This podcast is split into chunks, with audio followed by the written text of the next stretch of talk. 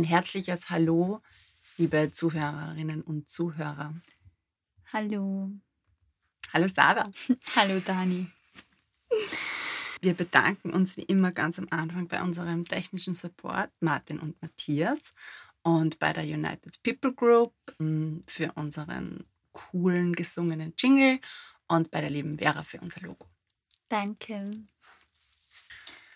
Über was reden wir heute? Sollen wir darüber reden, dass du jetzt auf Tinder bist? ja, finde ich gut. Vielleicht sollte man Tinder entstigmatisieren. Das ist ein gutes Thema. Zur Erklärung, ich war bis vor zwei Tagen sowas von Anti-Tinder. Also Anti, Anti, Anti. Mehr Anti geht eigentlich nicht. Obwohl ich schon mal drauf war. Also, und weil, vielleicht auch weil ich schon mal drauf war. Also, ich war ganz lang Anti, dann habe ich es einmal kurz für drei Minuten probiert, habe zig kalte Schauer über den Rücken gehabt und habe mir gedacht, oh Gott, nein, das ist keine Welt, in der ich mich bewegen will, in der ich leben will. Und das ist was, das kann ich einfach nicht. Und was ist, was ist jetzt passiert? Ganz eine liebe Freundin von mir, die hat sich gerade getrennt und, also gerade, die hat sich vor kurzem getrennt und die hat mir dann erzählt, dass sie auf Tinder ist und hat mir dann ein paar so Matches halt von ihr gezeigt und die waren eigentlich ganz süß und irgendwie ist ja in meinem Leben ganz offensichtlich, dass ich im Alltag keinen Mann kennenlernen. weil es einfach kaum passiert. Mhm. Und weil ich halt auch wirklich ähm, wenig sozial aktiv bin draußen, mhm. sage ich mal. Dann habe ich mir gedacht, okay, vielleicht gebe ich dem einfach nochmal eine Chance. Und dass sie das eben, dass für sie das irgendwie okay war und sie ist mir da jetzt nicht unähnlich. Also wir sind jetzt beide keine so super oberflächlichen Wege hat mich dann bestärkt und mir gedacht, okay, jetzt gebe ich dem nochmal eine Chance. Und dann habe ich dem eine Chance gegeben. Also ich nehme es echt ernst und nehme es gar nicht ernst. Ja, ich glaube, das ist genau der richtige Zugang. Ja. Ja. Aber es, es fährt mir trotzdem ganz wild schräg. Mhm. Also wie, ich meine, natürlich weiß ich, dass voll viel von dem, was mir schräg einfährt, in meinem Kopf ist. Für alle, die das nicht kennen, ich erkläre mal kurz, wie das Prinzip funktioniert. Also man sieht dort ein Foto oder mehrere Fotos von einer Person, die die online stellt und eventuell einen kurzen Text und wie weit die Person entfernt ist. Eventuell, wenn der oder die das noch angibt, wo er oder sie herkommt. Mhm. Und dann kann ich entscheiden, ja, finde ich cool oder nein, finde ich nicht cool. Und dann wische ich entweder wische ich das Foto weg oder ich wische es auf yeah, cool. Wenn ich das weggewischt habe, ist der weg für immer, den sehe ich nie wieder. Den kann ich nicht kontaktieren, also der ist einfach weg. Und ich sage jetzt der, weil es in meinem Fall Männer sind. Und wenn der cool ist und er mich auch cool findet, dann können wir uns schreiben. Und eben, man sieht da ein Foto oder zwei oder drei und dann ist es so, ja oder nein. Mhm. Oder bei manchen, du hast, bei manchen Leuten hast du fast das Gefühl, also du hast sofort eine Lebensgeschichte, im, also ich, ich habe sofort eine Lebensgeschichte mhm. im Kopf oder wie die drauf sind oder du schaust die an und denkst, Huah spontan und intuitiv, da hast du noch nicht einmal nachgedacht, hat dein Kopf schon viel gejudged. Also wie hart das eigene Judgment ist, das hat mich erschreckt. Ich kann es übrigens bestätigen, nachdem ich ja mal kurz wischen habe dürfen bei dir. ich glaube, ich wische dreimal pro Sekunde und das ist irre. Weil das kommt mir vor, als würden da, ich weiß nicht, das waren ja sicher, was weiß ich, 200, 300 Leute, die ich da gewischt habe. Ich habe keine Ahnung. Es ist mir so vorgekommen. Und es ist mir vorgekommen, als hätten sie so viele Leute bei mir vorgestellt und mir wirklich erzählt, also die, ich höre die Stimme und ich höre den Dialekt und ich höre total viele Dinge und ich höre auch den ersten Satz, den sie sagen. Also quasi der erste Satz, den sie sagen wollen, um sich selbst zu beschreiben. Mhm. Und höre ich alles, aber wenn man sich vorstellt, die wie dreimal pro Sekunde, ja. also das ist voll gas schnell. Ich habe ja dann schon fast nicht mehr aufhören können, weil das das ja, sie süchtig macht. Das, das, das finde ich nämlich so arg, das ist mir auch aufgefallen. Es, ist, es hat wirklich so, es bindet dich voll und du wischst und wischst und wischst und du schaust eigentlich schon gar nicht mehr hin. Mhm. Also wenn es mir mitten drunter stoppen würde und sagen, wie hat der letzte ausgeschaut, würde ich wahrscheinlich so sagen wie, äh, joe. Mhm. Ja, voll arg. Du nimmst die Leute eigentlich gar nicht mehr wahr, ne? Was dann insofern okay ist, als dass du sie ja nicht als echte Leute wahrnimmst, Weil wenn du die Leute wirklich anschaust und die wirklich anschaust, dann hat sie ja gleich wieder ganz einen anderen Charakter. Ja, aber ich glaube gar nicht, dass es dass das Sinn der Sache ist, weil wenn du jetzt durch die Straßen gehst, dann ist es ja genau das Gleiche. Du wischst quasi alle weg, die dich nicht interessieren und die fallen dir ja gar nicht mehr auf und du weißt dann auch nicht mehr, wie hat der ausgeschaut. Ja, das ist schon wahr. Brauchst du ja auch nicht. Ja. Ist ja, Außer, dass du halt schaust du schon auf gewisse Dinge. Andere Komponenten von einem Menschen auch noch wahrnimmst, wenn du ihn in echt siehst. Ja, klar. Aber jetzt nicht unbedingt, wenn du durch die Straßen gehst und da sind Menschenmassen oder so. Die nimmst du wahrscheinlich genauso wahr, wie wenn du halt dreimal pro Sekunde bei Tinder wegwischst. Ja, das kann wahrscheinlich sein. Was mir echt noch wirklich schräg eingefahren ist, ist, also von den Frauen weiß ich es ja nicht, weil die anderen Frauen sehe ich ja nicht, aber wie, wie Männer sie darstellen. Also wie viel da wirklich über die Körperlichkeit geht. Also echt so Männer ohne T-Shirts beim Pumpen. Auch wirklich, also sexualisiert quasi. Und dann schreiben sie aber noch extra dazu, keine, keine One-Night-Stands. Aber trotzdem sind sie da in, ohne T-Shirt und also absichtlich halt einfach einer Sexualität präsentierend. Das verstört mich fast ein bisschen. Ich, ich verstehe es nicht. Also, natürlich verstehe ich es, aber für mich nicht. Aber die suchen halt wahrscheinlich auch nichts Ernsthaftes. Ich bin ja da auch nicht die Zielgruppe. Wahrscheinlich. Ja, wahrscheinlich. Ja. ich habe gerade überlegt, ob das jetzt irgendeine Analogie zum Fortgehen ist, wie sie Männer da präsentieren. Ich weiß nicht, ob man da irgendwelche Ähnlichkeiten sehen kann. Ich, ich, ich frage mich gerade, wie das bei Männern ausschauen soll, wenn die mit ihren Reizen spielen. Männer spielen ja mehr mit ihrer Macht und mit, als, als mit ihrem Körper. Und das mit dem Körper irritiert mich so, ne? weil das ist, das kenne ich so eigentlich nur von Frauen. Stimmt, da kann man, glaube ich, keine Ähnlichkeiten zum Fortgehen herstellen. Ich habe jetzt gerade überlegt. Also, ich meine, gesehen kann ich nackten Oberkörper. Aber ich gehe halt auch nicht hin, wo die Leute hingehen jetzt weiß ich nicht, weil ich, ich denke mal, wenn es vielleicht in irgend so, keine Ahnung, gibt es noch Nachtschicht? Bollwerk? Also ich habe jetzt ehrlich an die Mausefalle gedacht. Mausefalle, ja. Genau, die Liga. Da sind ja auch diese Feschaks, die dann das offene Hemd haben oder mhm. was, was das ist. Ja, ich weiß, was du meinst. Also das ist jetzt auch nur ein Klischee, aber ich kann da nichts anderes bedienen als ein Klischee, wenn ich das nicht kenne. Und was auch noch eine Körperlichkeit ist, was, was Männer auf Tinder darstellen, ist ihre Körpergröße. Ja, voll strange. Also, Alle schreiben dazu, wie groß sie sind. Genau, also die Großen schreiben die, also dazu, die wie kleinen, ja. Sind. Aber der, der klein war, mit dem ich geschrieben habe, der hat auch gleich dann geschrieben, dass er klein ist. Ja, damit es keine bösen Überraschungen gibt. Das hat er nämlich tatsächlich so, ja. so geschrieben. Ah, sehr schräg. Dabei ist es ja eigentlich ganz selten, dass Männer. Also, mir fällt das nicht so sehr auf im echten Leben, dass es so viele Männer gibt, die klein sind. Ja, mir auch nicht. Und mir ist auch nicht bewusst gewesen, dass es für Männer so ein Riesenthema ist, wie groß sie sind ich glaube ja, es hat einer damit angefangen und dann haben es einfach alle gemacht. Ja, aber wie sollen, andere, wie sollen Männer das bei anderen Ach so, Männern ja, die ja das gar nicht, Nein. stimmt. Das Arge ist nämlich, voll viel schreiben nämlich ja dazu dann 1,89, falls das wichtig ist. Also ja, ja, und manche haben es als erstes stehen, die haben eine Beschreibung und ja. das erste, was da steht, ist 1,86. Ich meine, ich kenne das nur so aus früher, aus diesen klassischen Kontaktanzeigen, ja. wo dann steht äh, Gewicht, Schrägstrich, Körpergröße. Stimmt. Also dann jetzt, äh, was ist sie? Mhm. 89-100 whatever. Ja. Das ist jetzt ähm, so das, der Klassiker aus der mhm. Kontaktanzeige. Habe ich auf Tinder auch gesehen, aber ganz selten eher bei älteren Leuten. ja, die, die Printkontaktanzeigen. Also so, ja, so 50 plus oder mhm. 45 plus, so viel, so viel mhm. gibt es von denen auf Tinder eh nicht. Also zumindest sind mir die nicht vorgeschlagen worden. Ja, aber ganz schräg, das mit der Größe. Also weiß ich nicht, vielleicht gibt es bei den Frauen auch irgendeinen Usus und ich kenne ihn bloß nicht. Ja. Also bitte, alle Männer, die zuhören, sagt uns das. Ja, bitte. bitte irgendwer erklären. Was machen Frauen auf Tinder? Und es ist aber dann auch so strange, weil, also dann holt man ein Match und einige mögen sie gar nicht. Also ich habe am Anfang mal gedacht, ich schaue halt mal, ne, so, hm, was passiert. Manche schreiben irgendwie gleich irgendwas, aber die wenigsten eigentlich. Also die meisten habe jetzt eigentlich, wo da habe eigentlich jetzt eher ich sie angeschrieben. Also die meisten, so viel sind es jetzt nicht, muss ich dazu sagen, nur so eine Handvoll.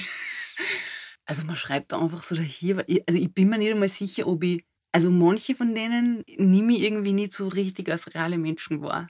Merke mhm. ich so, wenn ich mit ihnen schreibe. Ne? Das ist eher so, also wie man halt Smalltalk führt. Also ich habe heute zum Beispiel einen ganzen Tag mit einem geschrieben. Ähm, der hat mir gleich so über die Nachhaltigkeit, dort er mir angeschrieben über die Nachhaltigkeitsschiene, weil ich meinen Profiltext übrigens geändert habe gestern. Ja. Vegane Feministin. Nein, nicht ganz so hart. Aber ich habe, also zuerst habe ich geschrieben, was mir halt taugt, was ich mag. Und dann habe ich geschrieben, was gar nicht geht. Und das war irgendwie Nazis, Klimakatastrophen, Ignoranten und Volltrotteln im Allgemeinen. Also mit dem habe ich wirklich den ganzen Tag so über Nachhaltigkeit und alles Mögliche hin und her geschrieben. Das war total nett. Da spüre ich den Mensch irgendwie nicht. So kann ich es sagen. Mhm. Und mit einem schreibe ich und bei dem Tag spüre ich den Mensch. Also das ist, das ist so voll, den, den, mit dem will ich auf einen Kaffee gehen. Mhm. Weil da, also das fühlt sich ganz anders an. Kannst du beschreiben, wie sich das anders anfühlt oder wo, was das ausmacht? Kannst du es an irgendwas festmachen? Der, den ich so cool finde, das war sowieso gleich schon so. Also da habe ich, hab ich, ich hab gelesen, was er geschrieben hat hm. und habe viel lachen müssen. Und dann habe ich seine Fotos angeschaut und was, wow, er ist, der ist so süß und er ist also wirklich einfach, also so süß, das hören ja Männer gar nicht so gern. Also, ja. das ist jetzt auch wieder ein Klischee, aber habe ich die Erfahrung gemacht, dass Männer das nicht so gern hören. Also er ist wirklich total lieb einfach. Also hat mich extrem angesprochen auf, auf ich sage sag mal, in, in der Bauchebene. Mhm. ja. Und dem wollte ich auch irgendwie gleich schreiben und dann habe ich überlegt und habe nicht gewusst, wie. Und während ich mein Handy weggelegt habe, hat er mir geschrieben. Und dann hat er auch noch auf was referiert, was, was ich ganz oft sage. Also das hat einfach, habe ich irgendwann das Gefühl gehabt, das stimmt mit dem einfach irgendwie. Und der andere, ja, der ist total, also eh total nett, aber halt so eine lauwarme Geschichte irgendwie. Also passiert irgendwie nichts. Offensichtlich, also das, wo ich das Gefühl habe, warum ich immer so anti-Tinder war, nämlich, da spürt man die Leute nicht, stimmt eigentlich gar nicht, merke ich gerade. Und das musst, du musst ja nicht jeden spüren, das reicht ja, wenn es. Ja, tust man, tut man ja im echten Leben auch nicht, oder? Ja, genau, es ja. reicht ja echt, wenn du einen spürst. Ja, das freut mich voll zu hören, dass dir das Spaß Nein, macht. Jetzt macht es mir mal drei Tage Spaß, ja. ja. Aber es ist schon, also da, da gibt es jetzt noch, keine Ahnung, 15 Matches und da passiert dann einfach nichts. Ne? Und ich glaube, wenn man das jetzt wild ernst nimmt, also ich nehme es auch ernst im Sinne von, würde die Leute mit Respekt behandeln, mit denen ich da schreibe. Aber wenn man jetzt wirklich unbedingt einen Partner sucht, ist das, glaube ich, nicht klasse. Weil, Weil man so zu viele Erwartungen hat genau. oder und zu viel Druck sich selbst macht. Ja. Ja, ich glaube ja, dass das schon auch, wie die App designt ist, so dass es sich anfühlt wie ein Spiel und nicht wie echte Menschen, schon hilft, das alles nicht ganz ernst zu nehmen. Könnt ihr mir vorstellen. Also ich könnte mir vorstellen, dass es das ein bisschen außernimmt, weil wenn du jetzt an was anderes denkst wie Parship, wo du es zahlst und wo du total viele Sachen angibst, oder? Ich weiß es gar nicht so genau. Ja, da gibt es irgendeinen so Test, habe ich mal ja. gehört. Und da hast du dann irgendwie viel mehr den Druck, dass das jetzt funktioniert und dass das jetzt stimmt. Ich würde auf Parship gehen, wenn ich einfach gar kein anderes Licht mehr sehe. Ja. ja. Und ich glaube schon, dass die meisten Leute, die auf Parship gehen, einfach sich denken, okay, jetzt investiere ich da Geld und dann schaut auch, was dabei aussieht. Also ich glaube, Kinder haben einfach ganz viel so zum Herumspülen. Ne? Auch. Und einfach mal so, weil es jung sind und dann geht man halt fort und dann schaut man halt, was da so gibt. Mhm. Also wie, wie, wie ich jung war, also in meinen 20ern oder so, wo ich vorgekommen bin, hat es ja sowas nicht gegeben. Ja. Aber das ist ja, heute geht man wahrscheinlich beim Footgehen, schaut man, wer im gleichen Lokal ist und dann so, kann man das, stell mir das vor. Voll. Müsste man mal 20-Jährige fragen. Ja. Das sind alle 20-Jährigen, die zuhören, bitte sagt uns das. Ja, wenn ich mir so denke, Foodgehen war, glaube ich, schon ein bisschen auch so wie Tinder. Da geht man ja auch in ein Lokal und ist so ein bisschen auf. Schauen naja, mal. klar. also, wischt man quasi auch mit seinen Blicken. Sagt ja. man, na, na. Und dann, uh. Und dann schaut man, ob der auch uh macht und dann schaut man, was passiert. Und dann hat man halt in echt Smalltalk. Ja. Viel weniger oberflächlich ist das beim normalen Fortgehen auch nicht. Ja, nur, dass man halt auch nie auf so eine Masse kommt. Ne? Nein, und was du nicht tust, ist, mit vier habe ich gleichzeitig an der Bar stehen und von einem zum anderen gehen und mit jedem abwechselnd reden. Genau. Und ich glaube, dass das auf Tinder halt schon passiert. Ja, sicher. Also, so wie ich jetzt, keine Ahnung, in meinem Feed drei Gespräche oder fünf oder was weiß ich, wie viel angefangen habe, ähm, das passiert halt im echten Leben eher nicht. Also, ich habe einmal, ein einziges Mal in meinem ganzen Leben gleichzeitig vier Halbs am Start gehabt. Mhm. Für eine Woche ungefähr. Zufällig. Grauenhaft. Vorher richtiger Stress im echten Leben. Und du hast dich halt entscheiden müssen. Quasi ein bisschen, oder? Du hast ein bisschen den. Nein, es war klar, dass das nicht alles gleichzeitig geht. Ne? Genau, und das ist halt auf Tinder nicht so klar. Ja. Da haben wir halt wieder die Illusion, dass wir uns alles offen halten können. Ja, aber wozu? Ja, das ist ja unsere Generation, oder? Die sich nicht so gern festlegt. Ja, also ich würde nicht sagen, unsere Generation, weil ich schließe mich da nicht mit ein. Ich meine ich, die Generation Y, die sind jünger als du. die, wollen, die wollen sich nicht festlegen. Und die, deshalb gibt es auf Facebook bei den Veranstaltungen auch interessiert. Ahnung, oft 500 interessiert, ja. zwei Zusagen, drei Leute kommt dann. Ja, oder drei Leute kommen dann zum Event. Das ist ja, also ja. das finde ich also ein Phänomen, dass man sich ja gar nicht festlegen will. Gar nicht. Ja, ich finde das aber echt, also ich kenne die Tendenz ja auch jetzt von Yoga-Workshops Workshops oder so, dass die Leute sich einfach nicht mehr anmelden wollen oder dann anfragen, man kann ich dann vielleicht irgendwie drei Tage vorher erst sagen, ob ich komme oder nicht, weil wenn dann das Wetter schön ist, dann will ich auf den Berg gehen oder whatever. Ich kann mit so einer Haltung ganz wenig anfangen. Ja, vor allem man glaubt ja, dass die Leute ähm, ein cooles Leben haben, weil sie ja, wenn es schön ist, lieber auf den Berg gehen und das hört sich ein bisschen nach einem selbstbewussten, selbstbestimmten Leben an, aber du kennst ja eh die Thematik, über die haben wir schon ein paar Mal geredet. Kommst heim, schaust Netflix durch, welchen Film willst du anschauen, denkst du, ah, der Film klingt gut, ah, der Film klingt auch gut. Und ah, schau Friends. Drei Folgen Friends, okay. Also, das schätze ich ja da auch oft so ein, dass Leute sagen, wenn es schön ist, hätte ich eine Partie, mit denen ich auf den Berg gehe und wenn es nicht so schön ist, komme ich zum Yoga. Und was sie dann wahrscheinlich tun, ist Friends schauen. Das, also, das ist mir ja schon oft passiert. Ja, beziehungsweise, ich, ich glaube ja, dass da dahinter. Also, ich war mal mit jemandem zusammen, jetzt widerspricht sich der Satz gleich, der sich auch nicht festlegen hat wollen. Mhm. auf gar nichts am liebsten da ist ja, bei dem ist die Angst dahinter gestanden, dann quasi festgemacht zu sein, wenn vielleicht was Besseres kam. Ne? Mhm. Also der hat ein weißes Paar Schuhe kaufen wollen mhm. und dann hat er vier Paar bestellt, dann hat er alle wieder zurückgeschickt, weil er sich gedacht hat, na, vielleicht gibt es da noch was Besseres. Dann hat er da geschaut und da geschaut und da geschaut und nach fünf Monaten hat er immer noch keine weißen Schuhe gehabt, weil mhm. es immer nur irgendwo bessere hätte geben können. Aber du kommst ja nie ins Ziel. Niemals. Und du kriegst ja nie was. Und du, du hast ja ständig diesen Druck im Nacken, halt die Augen offen, da gibt es noch was Besseres. Mhm. Da kannst du mehr ausholen. Das ist mehr Abenteuer oder mehr chillen oder mehr geil oder whatever. Aber das, da wird es mir schon ganz. Ich mir auch. Das klingt total stressig. Ja. Das ist, äh, glaube ich, schon ein klassisches Dilemma von unserer Zeit, dass wir so viele Möglichkeiten haben und auch durch durch soziale Medien uns vorgegaukelt kriegen, dass andere Leute ja immer, das, immer herausfinden, was das Coolste ist und immer das Coolste machen. Und man dann selber auch meint, den Druck zu haben, dass man unter allen Möglichkeiten, die sie anbieten, das Beste finden muss. Ich kann ein Beispiel von mir erzählen, wo ich zum Studieren angefangen habe.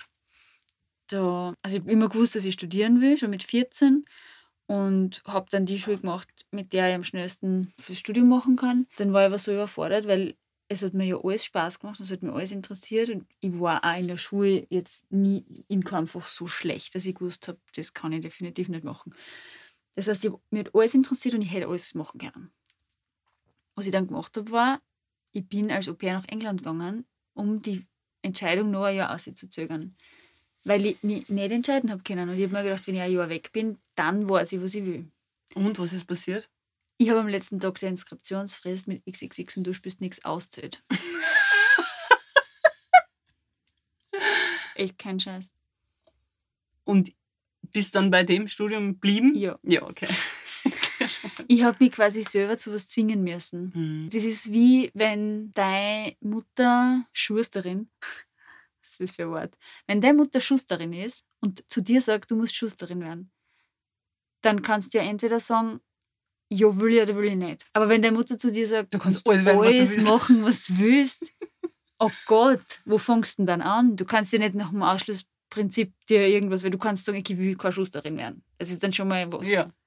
Und dann kannst du überlegen, was will ich dann? Und dann überlegst du es. Aber von null einfach überlegen, was will ich, von allem auf der Welt, was möglich ist, Oh Gott. Deshalb finde ich ja das Ausschlussprinzip extrem, wie soll ich sagen, also das geht mit allem. Ausschlussprinzip ja. finde ich super. Wenn ich nicht weiß, was ich will, frage ich mich immer zuerst, was will ich nicht. Und so handle ich mich noch vor quasi. Ob ich was nicht will, weiß ich eigentlich gleich. Also viel eher oft als das, was ich will. Ne? Mhm. Klingt sehr gescheit. ja, so einfach. Ja. Meine Überlegung war ja beim Studieren jetzt, ich habe mir gedacht, ich will Sprachen studieren weil ich gut war in Sprachen in der Schule.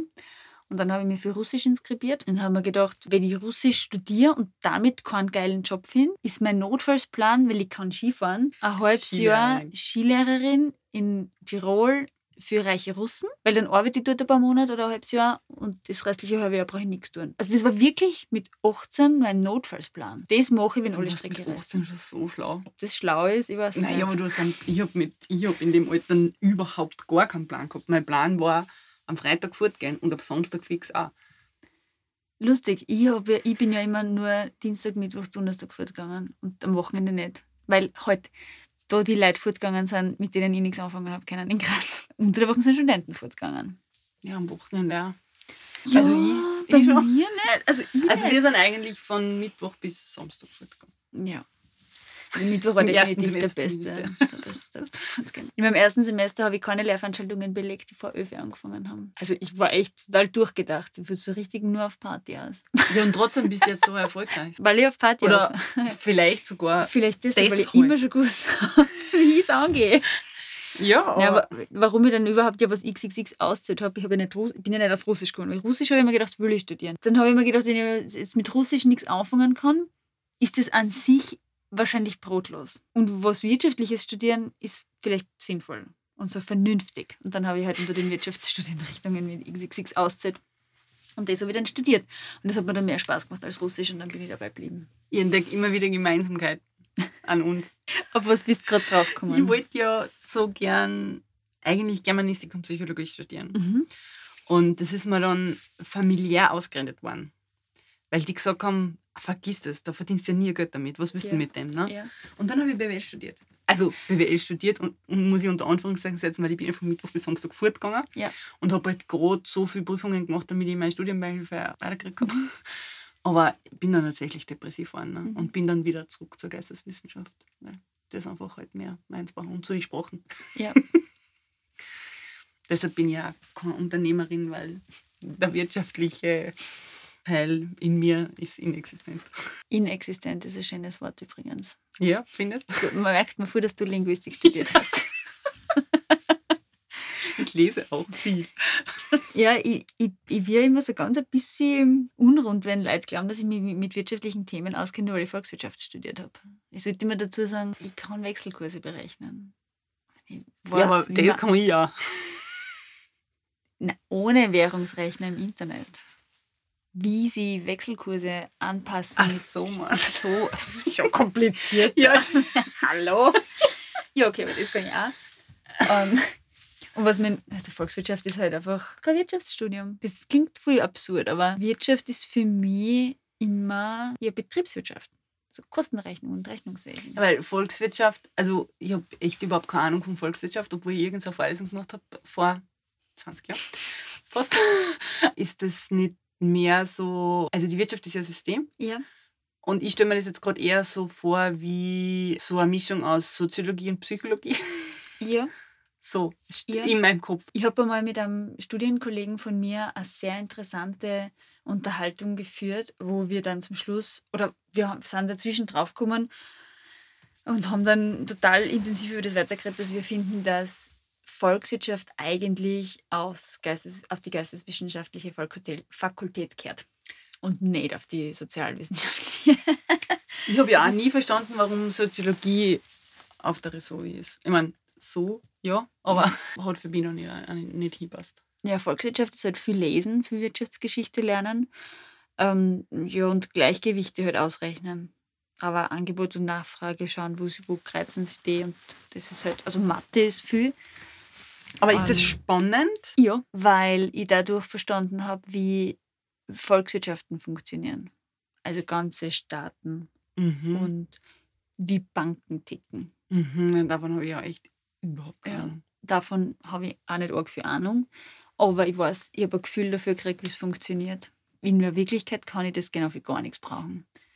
Ich wollte immer voll gerne in einer Institution arbeiten, wie der UNO oder der Weltbank. Grameen Bank wäre für mich, glaube ich, mein Traumjob gewesen. Noch nie im Leben gehört.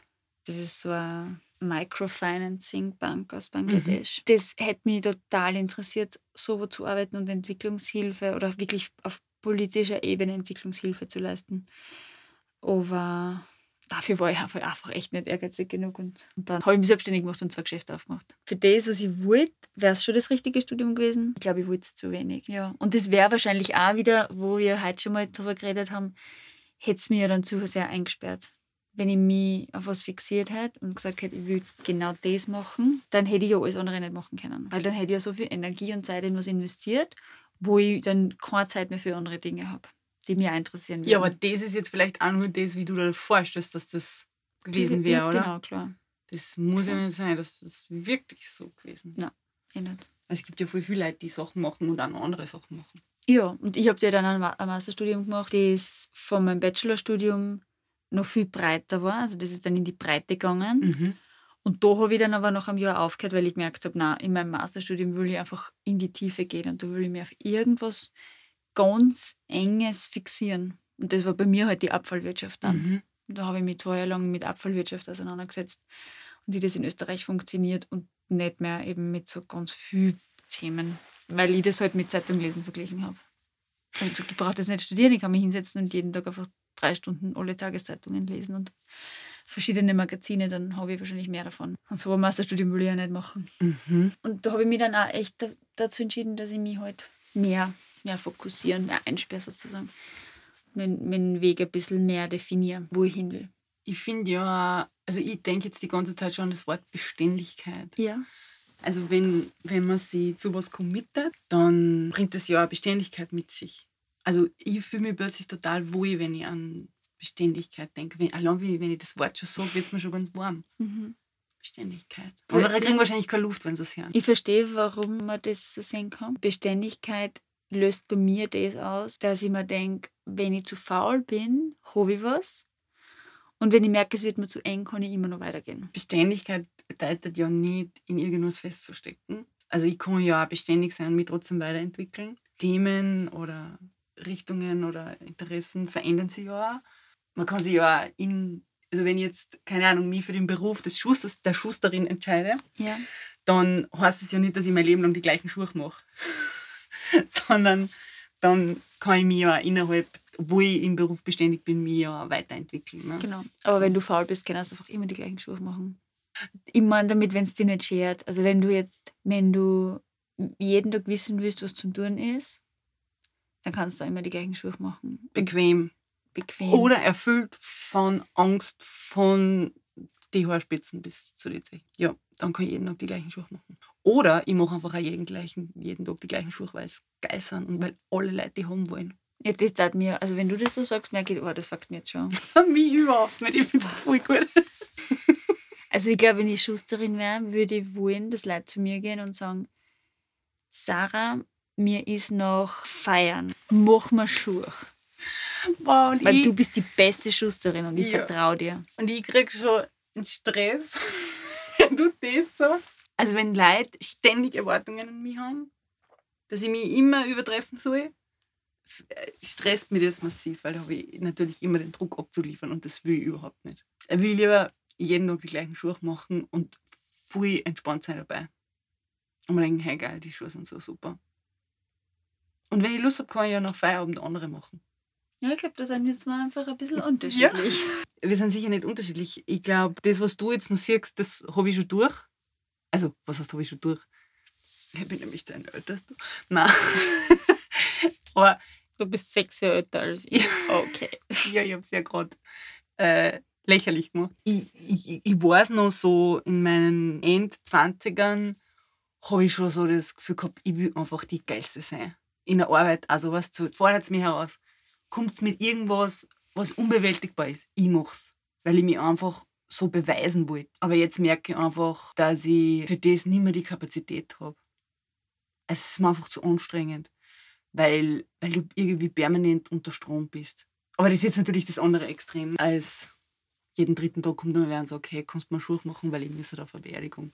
Mhm. Es, ja, es gibt ja auch immer irgend so einen Mittelweg. Ne? Ja, ich glaube, ich bin schon noch in einer Phase, wo ich gut sein möchte in dem, was ich tue. Ja, freilich will ich gut sein, beitragen, was ich beitragen kann. Ich glaube, so werde ich ja immer bleiben. Ich glaube, so, so, bin ich einfach veranlagt. Ich glaube, High Achiever nennt man diese Personen. Mhm. Aber eben nicht mehr um jeden Preis. Also ich will einfach gesund bleiben, auf meine Kapazitäten schauen und Ich denke gerade drüber nach, wie es sich anfühlt, wenn ich es mir vorstelle. Allein wie absurd der Satz ist. Ich denke gerade drüber nach, wie es anfühlt, wenn ich mir es vorstelle. Du hättest auch sagen können, ich spüre gerade eine, wie es sich anfühlt, wenn ich mir es vorstelle. Oder denkst du wirklich drüber nach? Ich denke gerade drüber nach. Okay. Und es ist so ein ganz arges Gefühl von, ja, von Leichtigkeit. So wie, ähm, wie ein voll guter Koch, der Koch, also der Koch gelernt hat und der einfach daheim kocht. Oder Küche. Aber ja, ich habe jetzt an einen Mann gedacht, tatsächlich. Oh, ja, weil du das Klischee vom Chefkoch in dem, der ja, Mann genau. ist in deinem ja. Kopf hast, ja. ja. Aber auch Frauen können Chefköchinnen sein. Ja, das stimmt. Ja. Aber worauf jetzt hinaus will, ist, wenn der Mann daheim kocht, was ich öfter tun. Ja. Keine Ahnung. Okay. Aber ich meine diese Leichtigkeit, mit, dem, mit der eine Chefköchin oder ein Chefkoch daheim kocht. Du hast. Ja, du kannst alles, um absolut Beste in dem zu sein, aber du musst nicht. Es geht um Aber nix, du wirst, wirst trotzdem den Schnittlauch so schneiden, wie du es in der Arbeit tust. Und es ist schneller und es schaut geil aus. und es ist gleichmäßig geschnitten. Das ist das Gefühl, das gerade gerade aufgekommen ist. Versteht man das, wenn ich das so sage? Du verstehst das? Ich verstehe das. Ja. Aber also ich kann nachvollziehen. Also das ist so dieses, können, aber nicht müssen. Genau. Es, und, es, und vor allem, also das ist das, was ich oft meine, wenn ich sage, es geht um nichts. Ne? Das ist auch das, was ich meine, wenn ich sage, also auch ein bisschen das, was ich meine, wenn ich sage, nicht um jeden Preis. Ich will nicht die ganze Zeit irgendwas müssen. Mhm. Es gibt Tage, da, da habe ich keinen Bock auf alles geben, mhm. weil ich einfach nicht kann oder nicht will oder weil, weil gerade irgendwas anderes wichtiger ist. Und dann will ich lieber die gleichen Schuhe machen wie die letzten zehn Tage. Aber jetzt kann ich voll nachvollziehen. Das ist dieses, ich, ich, ich habe quasi alle Tools an der Hand mhm. und alle Fähigkeiten in mir einfach tun um des Tun Willens und nicht wegen einem Ergebnis oder, oder wegen, der Anerkennung. Oder wegen mir. Ja, genau. Ja. Das, ist, das ist Freiheit. Das ist super. Ich glaube, was damit einhergeht, wenn ich drüber nachdenke, ist auch, dass ich für die Schuhe, die ich mache, so viel verlangen kann, dass ich nicht die ganze Zeit Schuhe machen muss. Sondern und deshalb müssen es geil sein.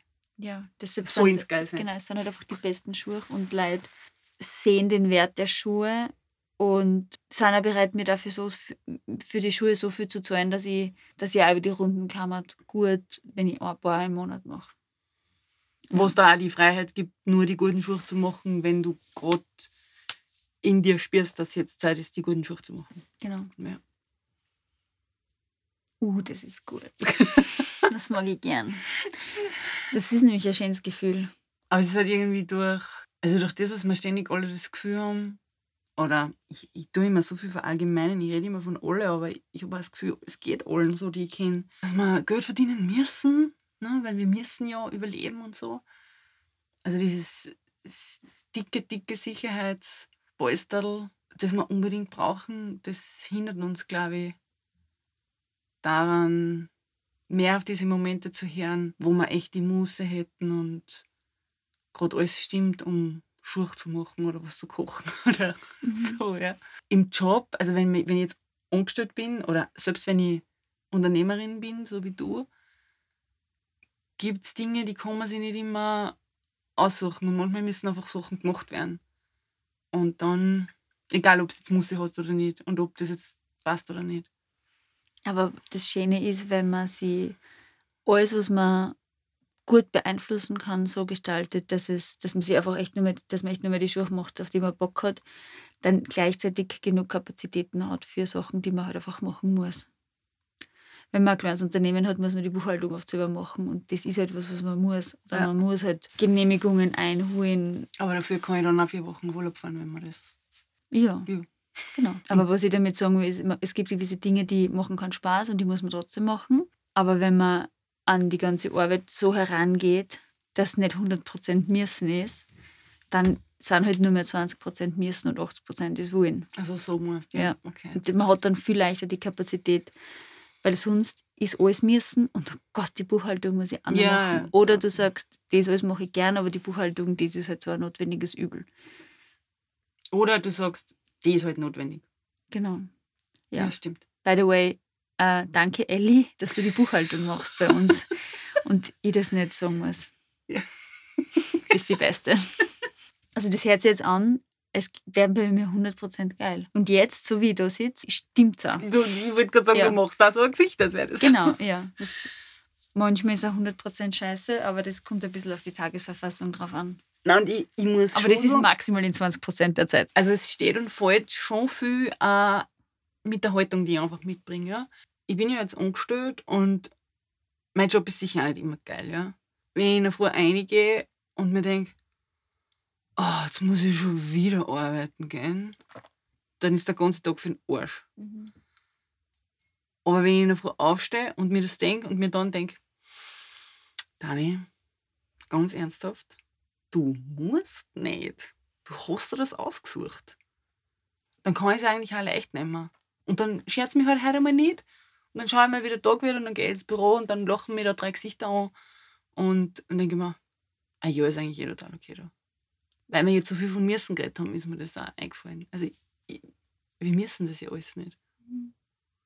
Ja, das ist eine sehr, sehr wahre Aussage, die man aber, glaube ich, nicht leicht versteht wenn man es nicht gespürt. Weil wenn man ja Geld verdienen muss, weil man das als Wahrheit ansieht, dann wird es nie was anderes geben. Ich meine, ich habe auch nicht das Gefühl, also ich spüre das auch nicht zwangsläufig so, dass ich nicht arbeiten muss. Ja? Also wenn ich so einen Tag habe, wo ich mir das denke, nein, nein, du musst nicht, dann heißt es nicht, du musst nicht arbeiten oder kündig einfach und schau mal, was passiert, weil sonst hätte ich das wahrscheinlich eh schon lang, längst gemacht, wenn das so easy wäre. Aber ich denke mal, ich muss den Job nicht machen. Weißt? Also wenn ich angestellt bin und irgendwie unglücklich bin und meine Arbeit ist irgendwie die meiste Zeit furchtbar, dann muss ich das nicht tun. Muss ich meine Ängste halt einmal angehen und mich fragen, okay, warum, warum habe ich mir bisher noch nichts Neues gesucht? Oder was will ich denn eigentlich wirklich tun? Oder ist es eigentlich wirklich so furchtbar, wie mir das, wie mir das die ganze Zeit vorkommt? Also dann sollte es halt vielleicht einfach einmal mit der Tasche anleuchten und mal schauen, wie es ist. Weil manchmal sitzt man ja im Büro und dann fängt einer an, boah, er ist zart. Und dann fängt der zweite an, naja, ich finde auch, er ist so zart. Und auf einmal hört man sich eine Stunde später, wie man wenn in der Pause trifft und sagt, Papa, uns ist halt zart. Aber das ist ja nicht mein Gedanke. Das bin ja nicht ich, der das sagt. Oh Gott, ich glaube, man darf sich einfach selber nichts glauben. Ich habe mal einen Job gehabt, da habe ich in einem Fetthänger gearbeitet. Was ist das? Was glaubst du, wenn du unter allem roten kennst? Ich komme da jetzt irgendwie, also ich denke an stinkendes Pommesfett. Ganz genau. Wie so ein, so ein ähm, Würstelstandel. Ja. Umhänger. Aber nicht Würstel, sondern nur frittierte Sachen. Also Wirklich. Also Pommes, Schnitzel. Ja, Schrimps. Ja, alles. Alles, was frittiert Da ist. haben sicher die nächsten drei Tage die Haare auch noch gestunken, oder?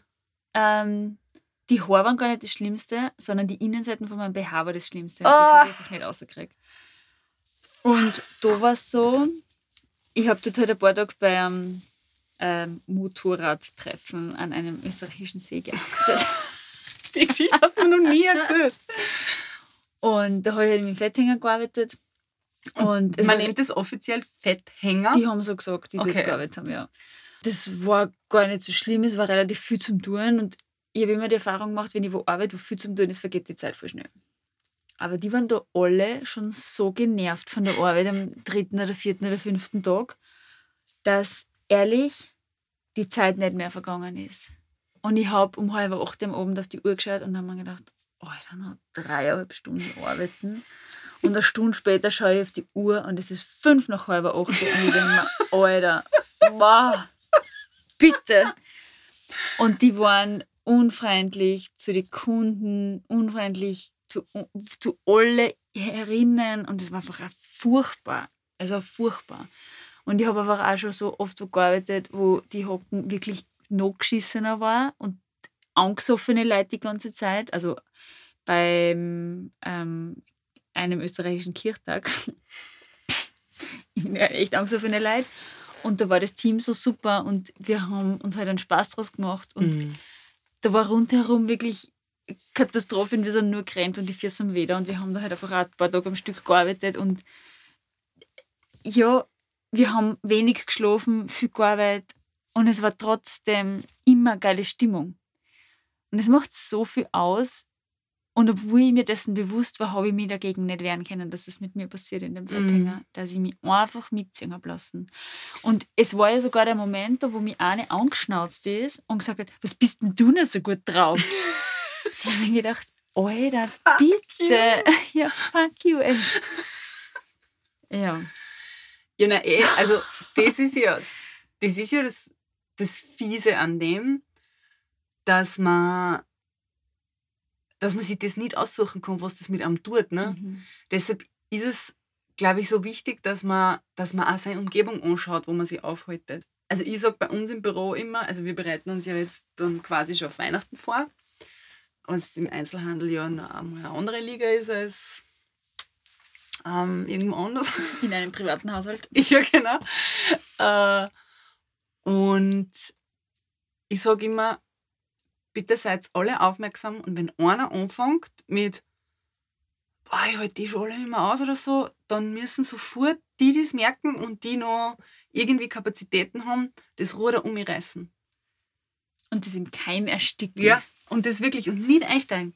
Solange man sich noch wehren kann gegen das Einsteigen, nicht einsteigen, weil wenn es nur einer ist und die anderen nehmen den wieder mit und holen den da aus, dann sind wir alle gerettet. Ja. Aber wenn einer einsteigt und dann noch einer, dann ist für alle der Tag gelaufen. Mhm. Dann kommt ja noch dazu, was man im Radio so hört und im Fernsehen. Und also, wenn ich, keine Ahnung, an einem Weihnachtssamstag um 18.30 Uhr durch die Herrengassen gehe, dann tut das was mit mir. Außer ich bin mega abgestumpft oder eingekracht oder voll in einem meditativen Zustand. Was tut es mit dir? Bin ich an einem Weihnachtssamstag? Ja.